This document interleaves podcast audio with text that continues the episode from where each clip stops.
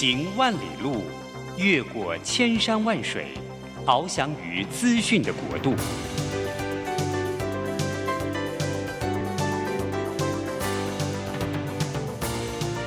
以全方位的视野，飞向更高更远的目标。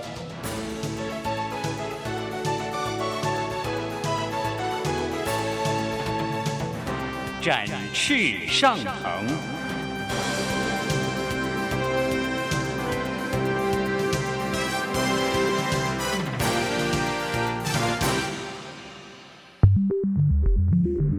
新冠疫情让世界变得不一样。工作职场、生活形态都在翻转变革，学习变成日常的必要必须。让俞国定每周为您搜寻萃取一本国外热门新书，与你在空中分享。俞国定制作主持，愉快读好书。欢迎大家来到愉快读好书，我是俞国定。每个礼拜一的早上八点钟，我们在台北 FM 九零点九和桃园 FM 一零四点三同步在空中相会，欢迎大家。最近我看到一本新书，在今年出的一本书呢，叫《五千天后的世界》啊。这本书因为它的作者 Kevin Kelly 是一个很有名的《外耳》杂志以前的创办人，也是当时的总编辑哈。这位科技的大佬、科技的预言家、科技的这个呃所谓的专家，他最新写的这本书就讲未来五千天后世界会变怎么样？我觉得跟现在的世代其实是非常非常有紧密的关系的，所以我就特别请了一位我们我非常呃敬佩的这个呃所谓资讯科技媒体的这个重要的专家，也就是 IT Home 的总编辑吴奇勋到节目里面来。来跟我们来聊一聊五千天后的世界会变成什么样？嗨，大家好，这个奇勋啊，是我先要问了呃，这本书《五千天后的世界》，那这里面有一个重要的呃作者 Kevin Kelly，你先介绍一下为什么？好，因为为什么他写的东西特别重要？是呃，如同刚那个市长说的啊、哦、，Kevin Kelly 是《外尔》杂志的那个创刊的总编辑。那《外尔》杂志在一九九三年创刊的时候，那时候刚好是 Internet 开始要呃商业化的的起步，所以他们从那时候就开始报道很多呃 Internet 的或者是后来的这些资讯科技的发展啊，而且呢。呃，Kevin Kelly 其实他采访过非常多呃很知名的人士，像呃 Microsoft Bill Gates 啊、嗯、Apple Steve Jobs 啊、Amazon 这些呃 Jeff Bezos 的近身观察，然后可以说是说呃看遍了整个 Internet 整个崛起变化，所以后来呢，他做把他的观察做了啊、呃、一一一些呃预测，那都非常非常的。呃，后来大家验证都很准，所以就是说他是一个呃科技的预言家。对，现代的这种预言家才是真正可怕。对，因为其实因为科技变化的很快嘛，是。那每一个新的科技进来后所产生的影响，那个弹性也很大。对，所以说你能够为预测，譬如说刚刚讲的五千天，其实很难诶。十五年之后，谁知道世界会变成什么样子？是是是。那其实他还蛮厉害的，就是我发现那个 Kevin Kelly 这个作者啊。他写过很多书，对不对？对，他每本书后来都变成我们非常非常的呃引人深思啊。科技人一定要看的，一定要看。嗯、他有一本书叫《必然》，嗯，我们也在节目里面谈过。是，那那本书《必然》里面这本书里面就讲了一些趋势哈。嗯，呃，虽然是多年以前，后来就发现还讲的很准。嗯，对，所以说今天啊，呃，大人物写的这个重要的书《五千天后的世界》。大家为什么我们为什么要选他呢？是因为大家应该要知道，这个厉害的武功高强的科技预言家，他告诉我们五千天后世界会变得怎么样。我自己看了这本书以后啊，其实我觉得还蛮有趣的，因为这本书内容很丰富嘛，哈。那我先要请教总编辑啊。五千天后世界会变成什么样子？你有没有稍微简单跟我们讲一下？听起来蛮吓人的。对啊，就像呃，市长您提到，为什么他要定叫做五千天？哈、哦，这个五千天，而且五千天是一个很长的跨距。现在这个技术趋势都越来越短，他怎么敢这么预测？那我们刚刚也提到了，其实 Kevin Kelly 或许他。呃是一个科技预言家，我觉得他某个程度上也有一种科技哲学家的概念。哲学家对，所以他想要性更高嘞，对他想要看更嗯。更长一段的这个发展，然后才去呃，或者去推测出这个大的趋势。对，那五千天呢？是他他发觉从 Internet 开始商用的时候，到了呃呃 Social Network，就是大家现在都在用的 Facebook 出现的时候，大概是五千天。然后自从是呃 Social Networks 发展到现在，也差不多是五千天了。所以他认为，如果第一个五千天网际网络哦，改变了我们很多啊、呃，改变我们多世界啊、呃。那我们这个世界呢，它称为第一个五千天是第一个平台，对，就是 Internet 出现了，有很多的网站，那我们开始把呃很多资料都能够传到网站上面，所以人们可以开始检索呃这些资料。对，第二个五千天呢，就是社群网络的时代。那社群网络的时代呢？因为我们大家 join 社群网络，所以人跟人的这些连接、connection、互动也被搬到网络上，被搬到电脑里面了。所以，呃，他认为接下来的那接下来下一个五千天，是不是也是另一个新的平台的开始？所以他在思索这些事情。进入另外一个全新的五千天。对对对对。那会是什么？如如果就。Kevin Kelly 讲的，他认为接下来的另外一个五千年很有可能就已经是到另外一个叫做镜像的世界，镜子的镜，镜子的 mirror 啊，那意思镜像的世界，也就是说，他说第一个平台，我们刚才说第一个平台是把我应该是说把我们这些文件啊、文字啊，对，放到网络上，所以电脑已经其实都存在电脑里面了，那我们就可以检索。第二个平台呢，是我们把我们人际互动、我们的喜好。也放到网络上了啊、哦，所以呢，其实也能够为什么呃，Facebook 可以知道你的朋友的朋友的互动，为什么可以？就是因为他知道了这些人际网络。那第三个平台，他说到了镜像世界，说我们其实是透过在呃未来的呃或者现在已经在发生的虚拟实境啊、扩增实境的时候，我们会把我们这个世界的实体的环境给对应上，放到网络上，虚实结合，啊虚实结合。所以，例如说，你可能就可以在呃，电脑会记得，会会了解更多我们的空间资讯，而不是只是说我们人与人之间的连接。那好像是把一个真实的世界复制一份，嗯，放在网络上，放在电脑里。嗯。那我们也可以在那个世界里面穿梭，就像我们在这我们平常真实世界里面，我们移动是这样。就你的意思是说，Kevin Kelly 他这个作者他告诉我们，现在我们是进入第三个。对，新世界没错。那这个从过去的 Internet 的世界进化成这个 social 平台 network 的这个这个平这个这个这个世界，现在进入第三个，就是结合那个镜像、镜像真实的跟虚拟的。对，那它真的就就像我们讲的什么元宇宙啊，什么就真实要发生了吗？对，呃，一直叫了很久了。对，那我就觉得说，哎，除了那个什么 Pokemon 是吧？对，那个游戏，我觉得好像有一点样子，但好像也。仅仅仅限于这样子哈，是是，呃，我家住在这个正大的旁边，还有一条巷子，是是我们那个住宅区的这个一个街哈。嗯，有一天晚上，突然几百辆摩托车跟几十辆汽车 冲到我们家那个死巷子里面来。我想说，里面是发生了火警还是干什么？也不对啊，不知道干什么呢？那里面是有什么舞台剧吗？还是干什么？不知道。那几百辆摩托车，哇，声音很大很大。然后很多很多人就像夜市一样，就然后呼啸而来，十五分钟以后呼啸而去。是，还说是什么？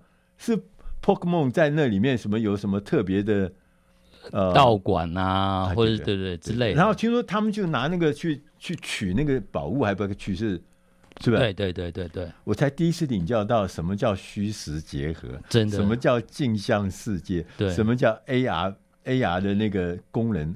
这个太可怕了，太可怕了！就是实体的环境里面，我们没有拿那个手机，或是你没那智慧型呃智慧呃眼镜，嗯，你其实不知道，你看不到虚的东西。对，你看到就是跟实体一模一样，但是只要戴上那那个眼镜的，或是手机界面有的，他看到的是。诶，有一个虚的东西在实体世界，我们看到已经是两个不同的世界了。对，所以我在楼上这样看下去的时候，说他们在干什么？他们每个人出来的时候都笑眯眯的，然后还没还 talk 这样子，看一些陌生人在那边讲，我们讲什么事情？那里面没发生什么事嘛？哦，那我就看一下，哎，里面也没什么事，他们就在那边绕了一圈，然后就出去了。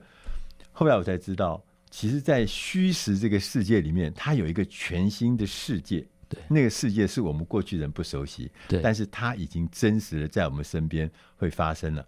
我们要进点音乐，下个单元我们再来请 IT Home 的总编辑吴奇勋来跟我们聊一聊五千天后的世界真的变得不一样。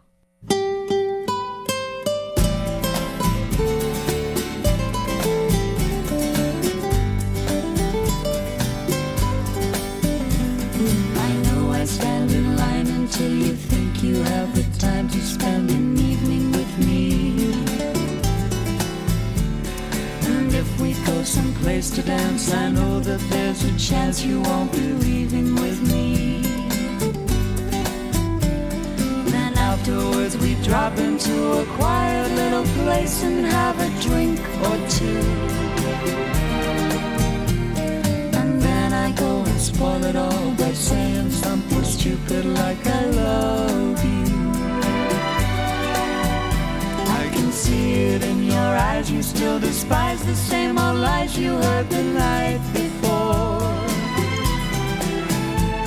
And though it's just a line to you, for me it's true. I'll never seem so right before. I practice every day to find some clever lines to say to make the meaning come true.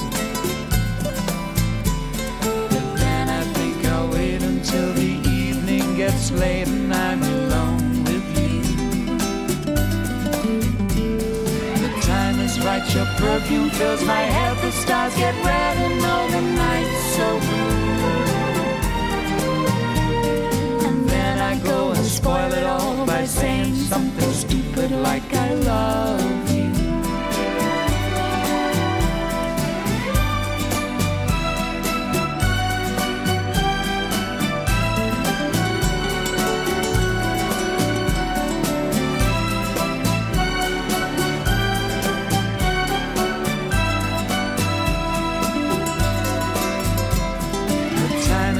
Your perfume fills my head, the stars get red and all the night.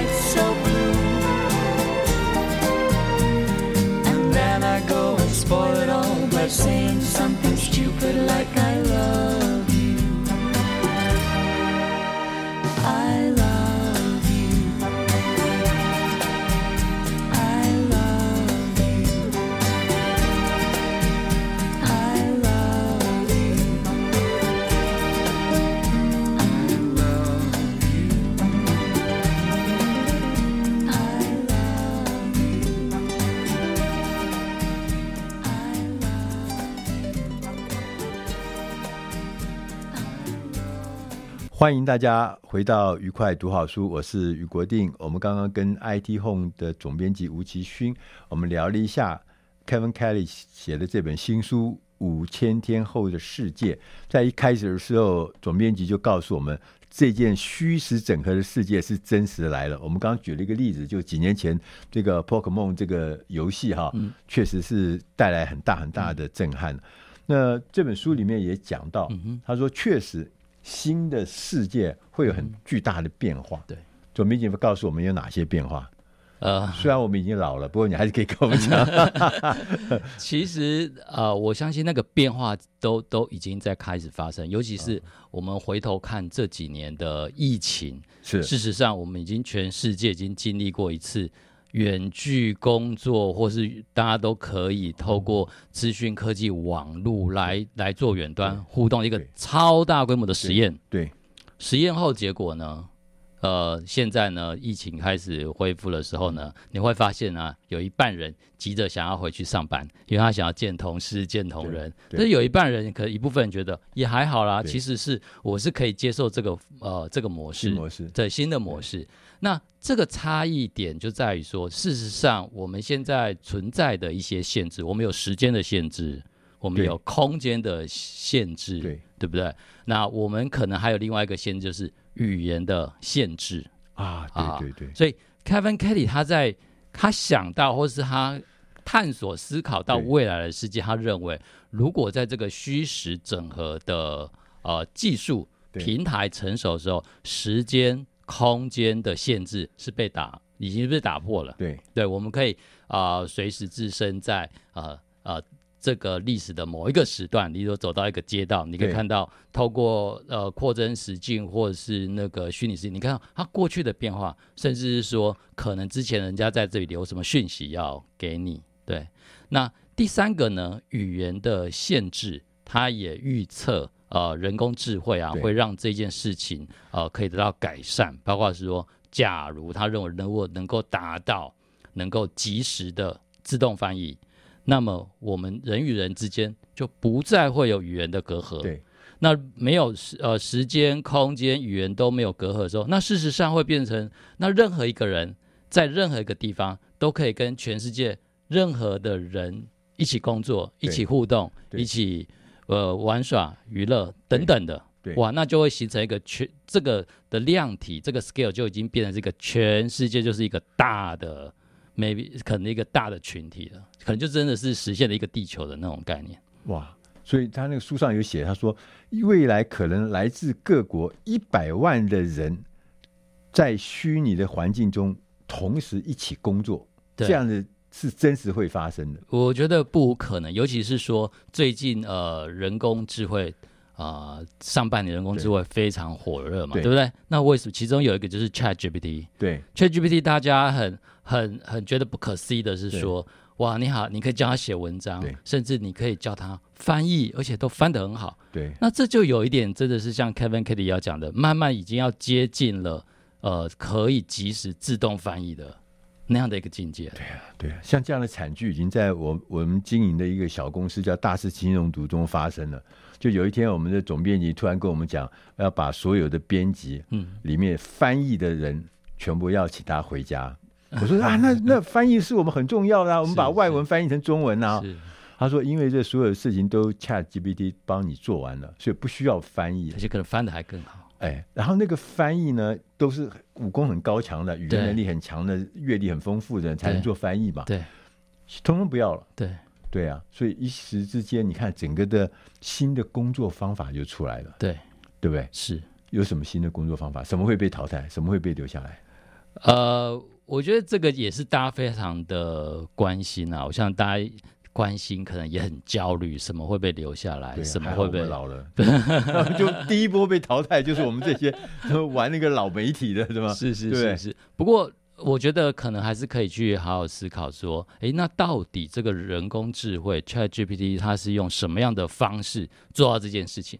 它真的是那么的全能，能够取代人类吗？不完全是，因为那个技术是人类创造出来的。对，那未来的人类，我们还有什么样的价值？那可以这么做？其实，呃，Kevin Kelly 在这个书啊比较后面的时候还有提到。还有说，在未来人工智慧时代啊，像 ChatGPT 已经暗示，你要查什么资料都有。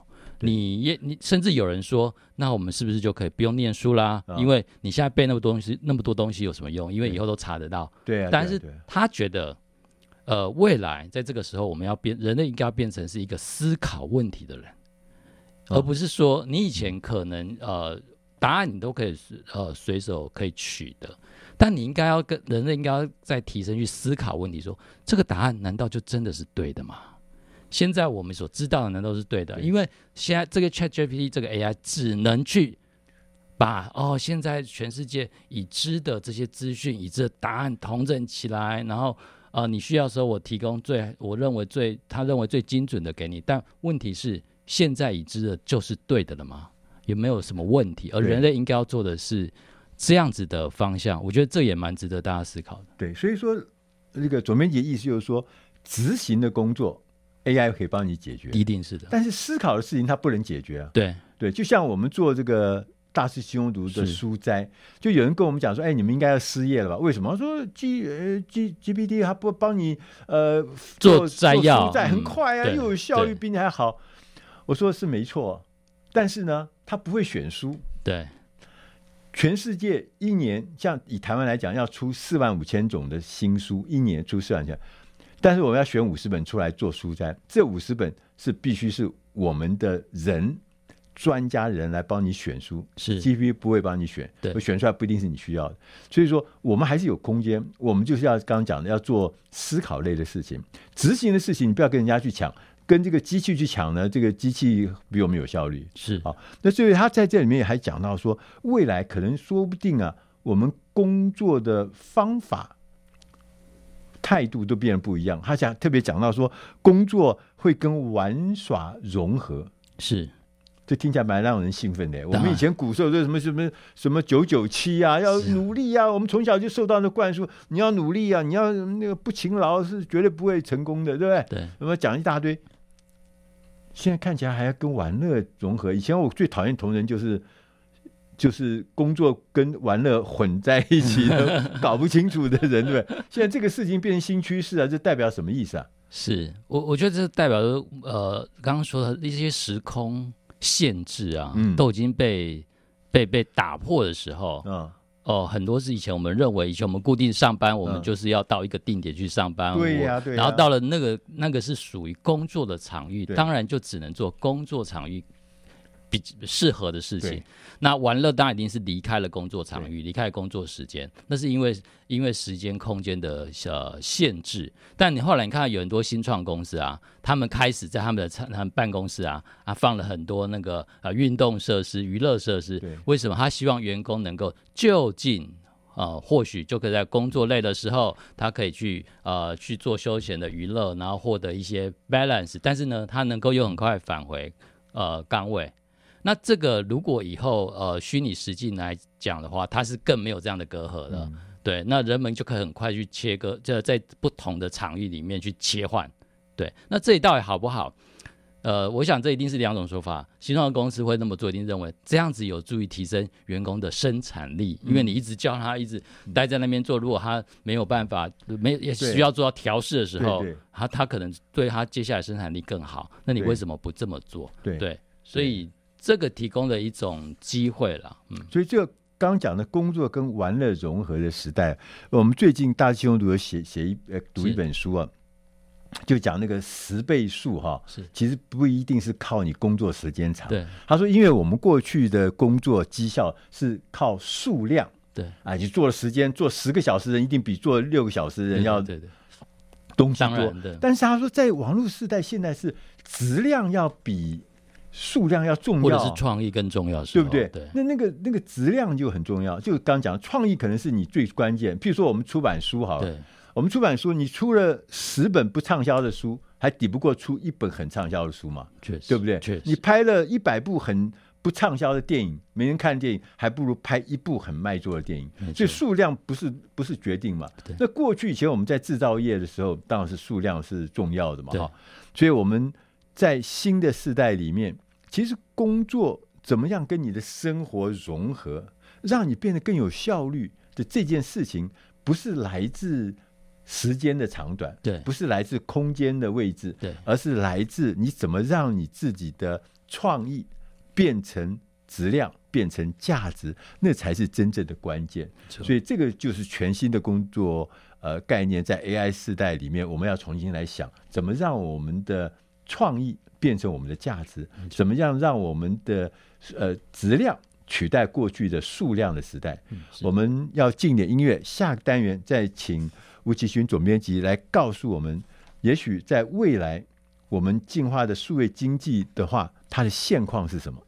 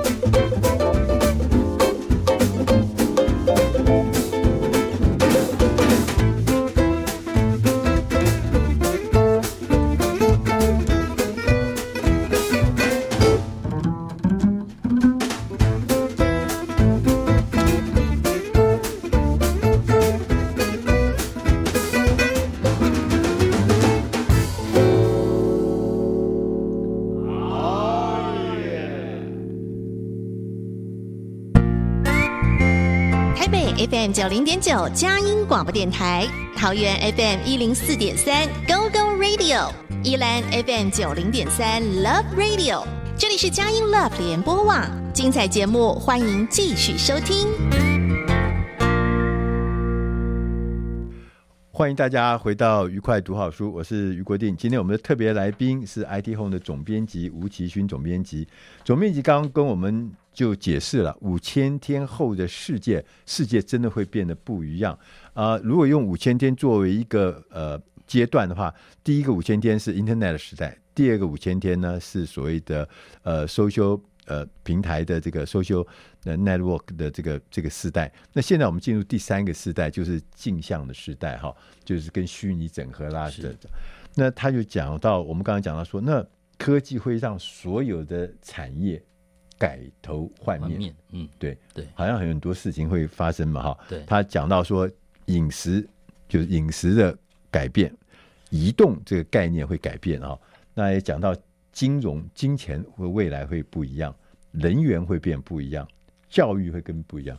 光是讲这五个，我们就已经觉得好像是全部事情都会改变嘛。对，几乎是。那你能不能先跟我们讲一下这个这个网络世界的改变的速度是怎么样？网络世世界的改变速度，其实呃，随着这个技术的成熟，对，然后 Internet 的普及，对，人人都有一只手机。哇，现在的那个科技的发展速度是越来越快，对。哦、那例如说，我们举个例子啊，我们刚才聊到的啊，Netflix 大概已经花了大概四十个月的时间达到第一个一百万用户。那我们现在大家常用的呃，Social Network Facebook，它花了十个月，十个月对，就到一百万，第一百万的呃用户。那接着苹果手机呢，它花了大概七十五天达到第一个一百万。的人买的那个 iPhone，大概就是二点五个月了，二点五个月。对，然后最近非常的火红的啊、呃、ChatGPT 呢，它只花了五天就有一百万的人使用，那也就是差不多不到零点二个月，五天就达到一百万人。对，这在我们传统的我们做大众传播啊，我们做新闻呢，就怎么可能？因为你想想看，我听到这个东西。呃，认识这个东西，然后我选择这个东西，使用这东西，这个过程其实蛮长的。是，那五天就有一百万人，对，这不可思议啊！对，没错。那整个决策、整个流通、整个传播啊，整个到使用，那个很长的流程，总会在这一百万里面就会发生了哈。嗯，是，就是不可思议的事情。所以说，它对我们的这个影响这件事情，看起来是真实的，要。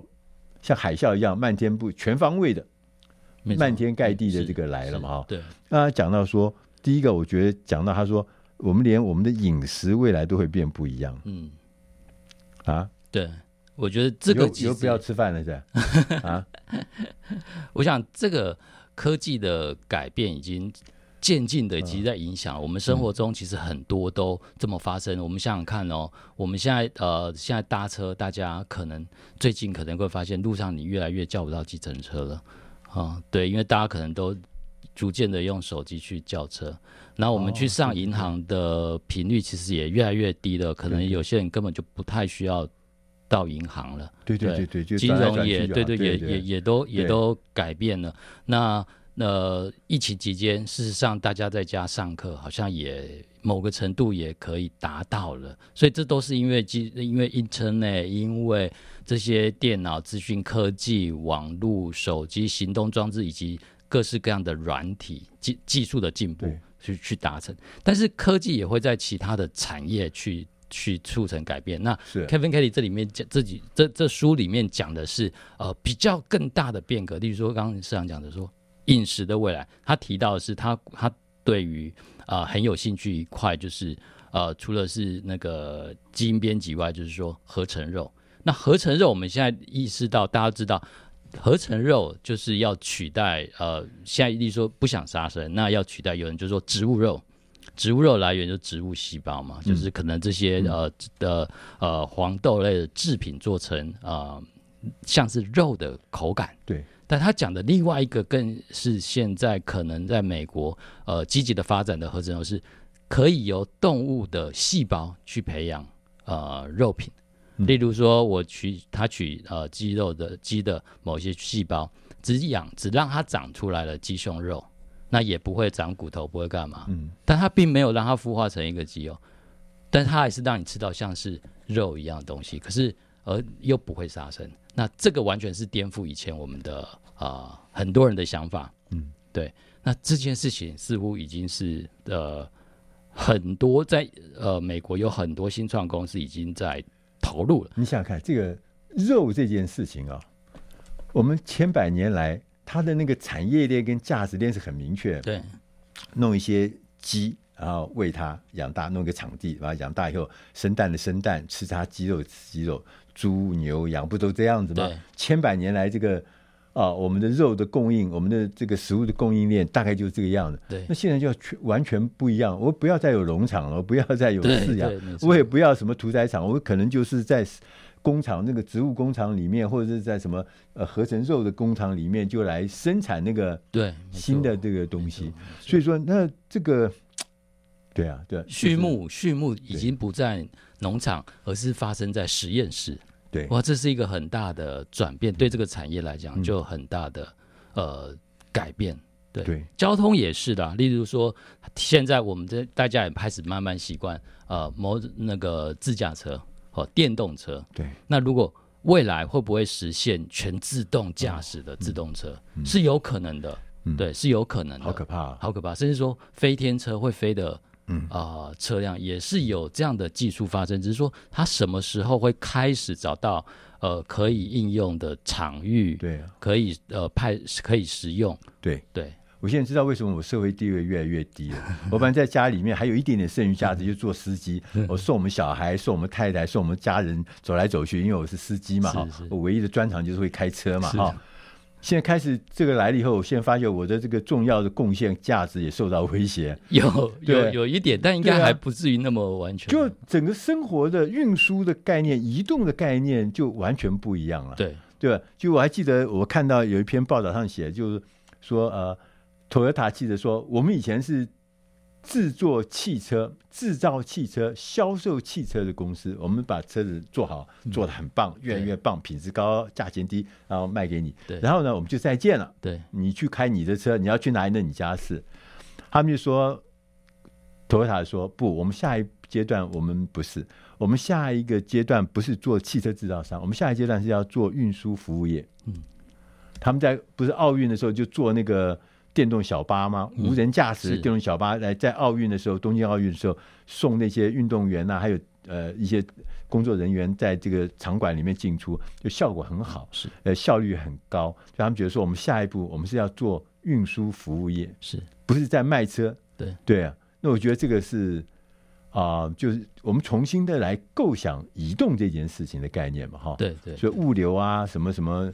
移动啊，什么都会变得不一样了哈。对对，对，所以我们觉得这也是很可怕的事情。这很可怕，这都是科技导慢慢导入之后，就开始让那个产业形态的改变，嗯、或者产业就升级啊。嗯，他还讲到金融业也会变得不一样。对对，金融业你想看，大家现在已经很习惯电子支付了，这其实早就已经是在发生。现在用现金的应该越来越少，甚至呢，前不久啊，嗯，呃，我刚我去英国。我们原本啊，嗯、因为好多年没出国了，疫情嘛，对，那我们就想说，出国前啊，开始那个换外币嘛，换点外币去。对，然后呢，就就到英国的时候，发现哇，到处全部都是用信用卡就可以支付，反而有一些店家还不太愿意收现金啊，那他不能找钱啊，嗯，他们可能没有零钱找你啊，而且这样方便啊，对啊，对。对啊，对啊，就确实、啊、搭计程车，嗯、坐呃呃大众运输工具，地铁，嗯、你全部用一张信用卡就可以就可以完成了。啊，这种情况在中国大陆这种悲剧发生，我们台湾去了，对不对？嗯、因为没有没有当地的叫车的那个付付钱的那些东西嘛，支付的人。对啊，你你连叫个车你都没办法。对，第一个你叫不到，第二个你叫到以后呢，朋友帮你叫以后，你说那我付钱，啊，他已经帮你付掉了。对对，你连付的。付钱的机会，使用那个，所以我有我有朋友来台湾说，哎，我觉得你们还蛮怀旧的。我说你怎么看得出来我们怀旧呢？他说因为你们还在用现金，我们还确实是环境。那因为新的呃，所随的这个人工智慧的时代来临，连我们的金融业的服务的方式也变得不一样。我们要进点音乐，下个单元再来跟吴奇勋总总编辑来聊一聊。事实上，因为 AI 人工智慧在人员的未来，在教育未来都会有漫天盖地的这个不一样。是。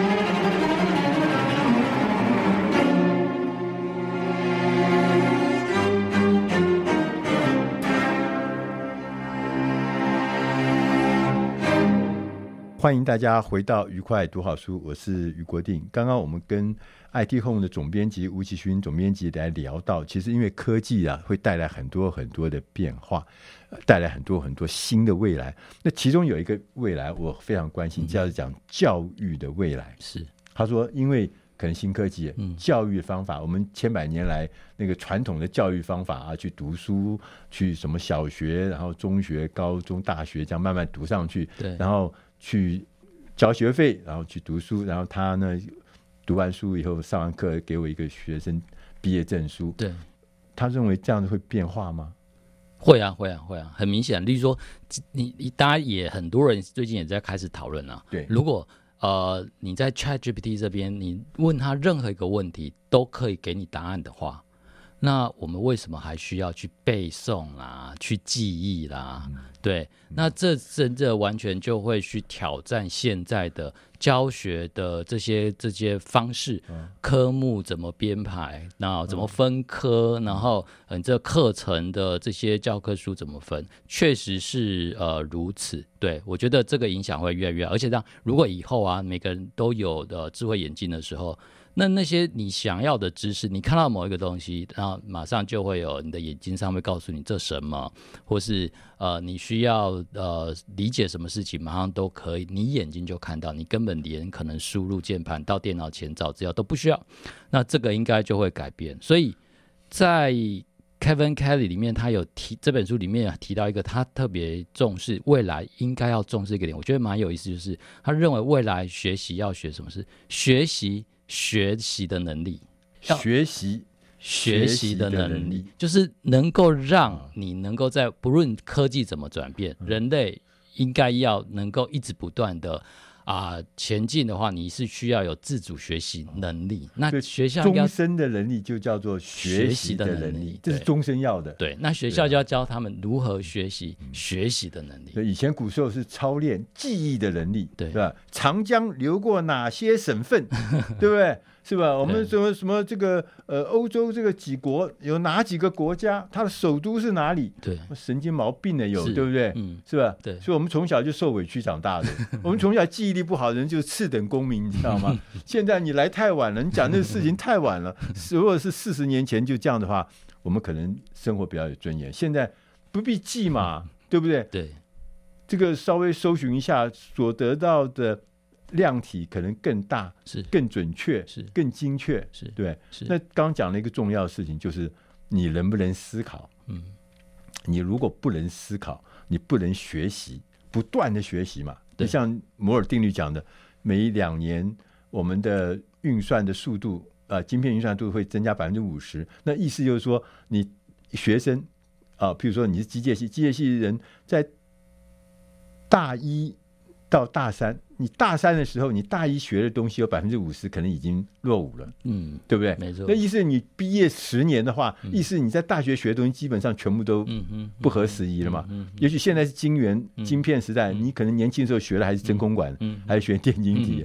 所以我就觉得说，学习的能力确实是非常非常重要。对。那在这个学习的背后啊，我就有一个最大的疑问，就是说这些科技大师啊，嗯，他们是怎么在思考未来的？是是是，对，为什么我们都看不到？我都看到看不到未来，我连看到个五年之后要干什么是不可能的事情嘛？哈，是对对。那他们为什么还可以看到这么久的这个未来？我觉得很厉害。对，所以这本书很有意思，是说这本书是透过一个日本的财经记者去呃贴身采访 Kevin Kelly，把他对未来的看法哦给爬梳出来，甚至他去探究一个问题，就是社长讲。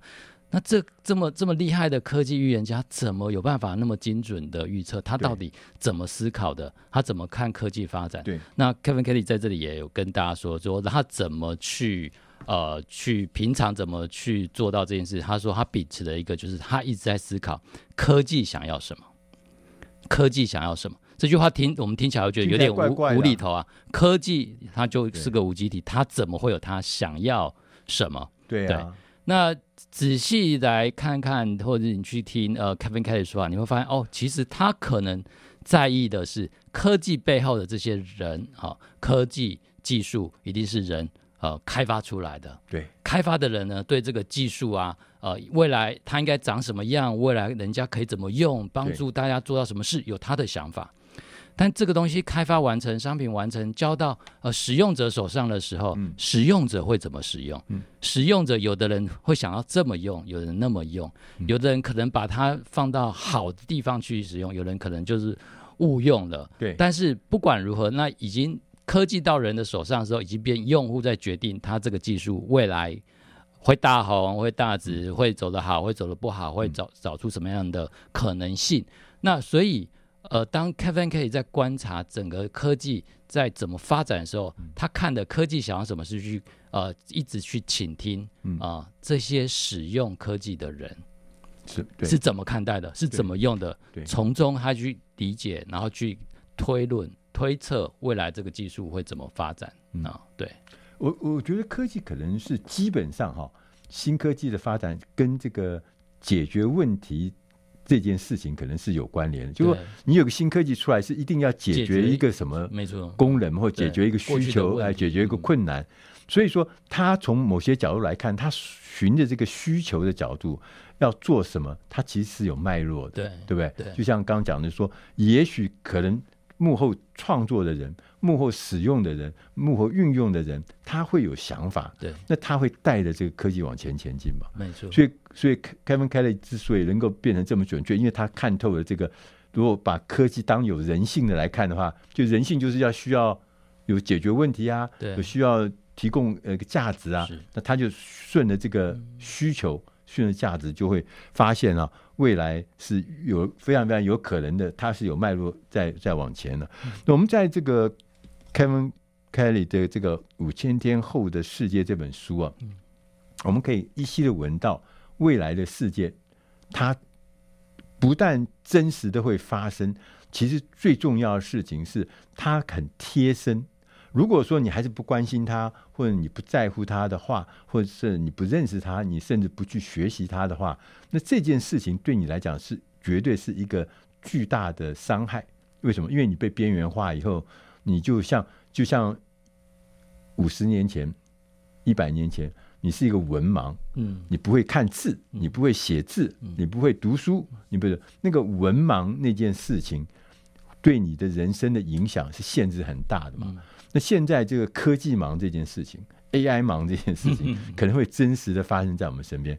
最后，我们还有一点点时间，我们要请总编辑来给我们呃做一个结论，就是说五千天后的世界，你觉得是什么？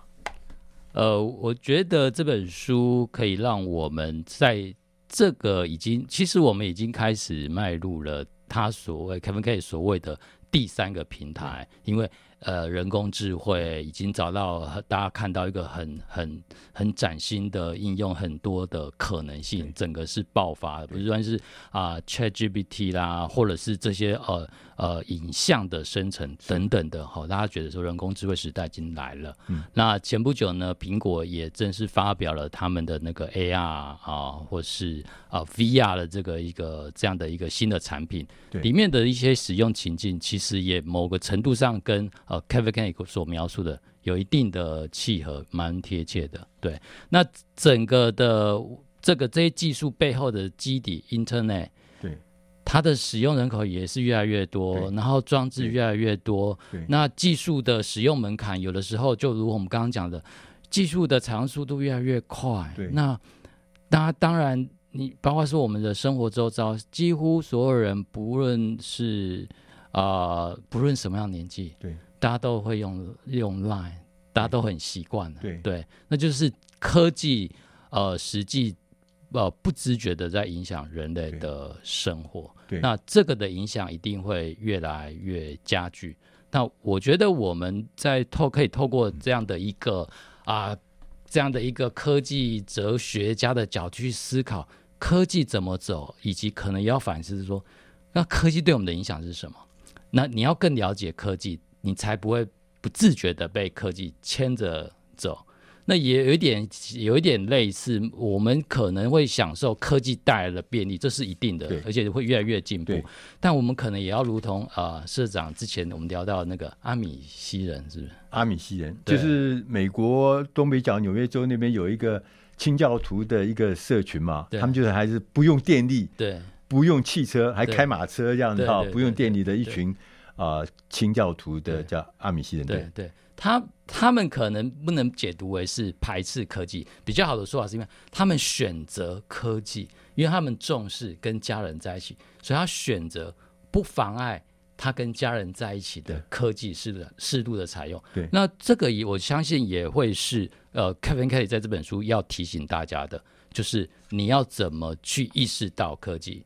那那。他有提到，他终究是一个呃科技乐观主义者，他相信科技一定会呃改变整个世界啊、呃，而且会带给人更多的便利。但他也没有呃呃太天真的认为科技没有负面的影响，所以他说科技，但是他秉持的五十一 percent 的乐观，五四十九 percent 的悲观，因为科技一定会带来很多，像我们现在的诈骗问题啦等等的。但他说，只要我们让好的那一个保持在五十一，比坏的多一个 percent，那在随着时呃时间的演化进化的话，我们可以一直确保这个科技是在一个比较呃帮助人类的的的这个道这个轨道上面。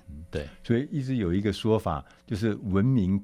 文明这件事情发展到极致，可能会给所有的生物带来毁灭性的这个结局啊！没错，所以说我们我们的地球一有一百亿年的历史，那只有我们现在人类这样子的文明吗？是，所以很难讲哈。对，就看起来这个呃科技是很好的东西，但是未来会做怎么样？如果我们运用不当的话，说不定可以给人类带来毁灭性的结果。对，我们今呃最后还有一个问题啊，是。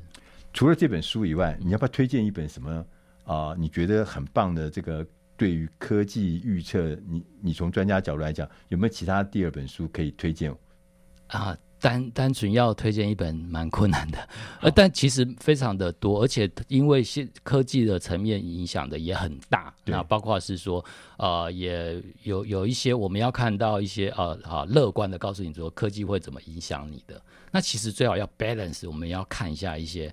哦，真实的案例说，好、哦，也有一群资讯安全专家在告诉大家，科技有一些坏人用的这些科技啊，嗯、以后可能会对我们产生什么样的致命性影响？黑科技，对。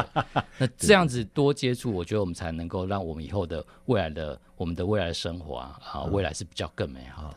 今天非常谢谢 IT Home 的总编辑吴奇寻到我们节目里面来告诉我们，五千天后的世界真的会变不一样，你现在就要开始了解。开始做准备，谢谢，谢谢，谢谢大家，谢谢。下一个礼拜我们空中再会。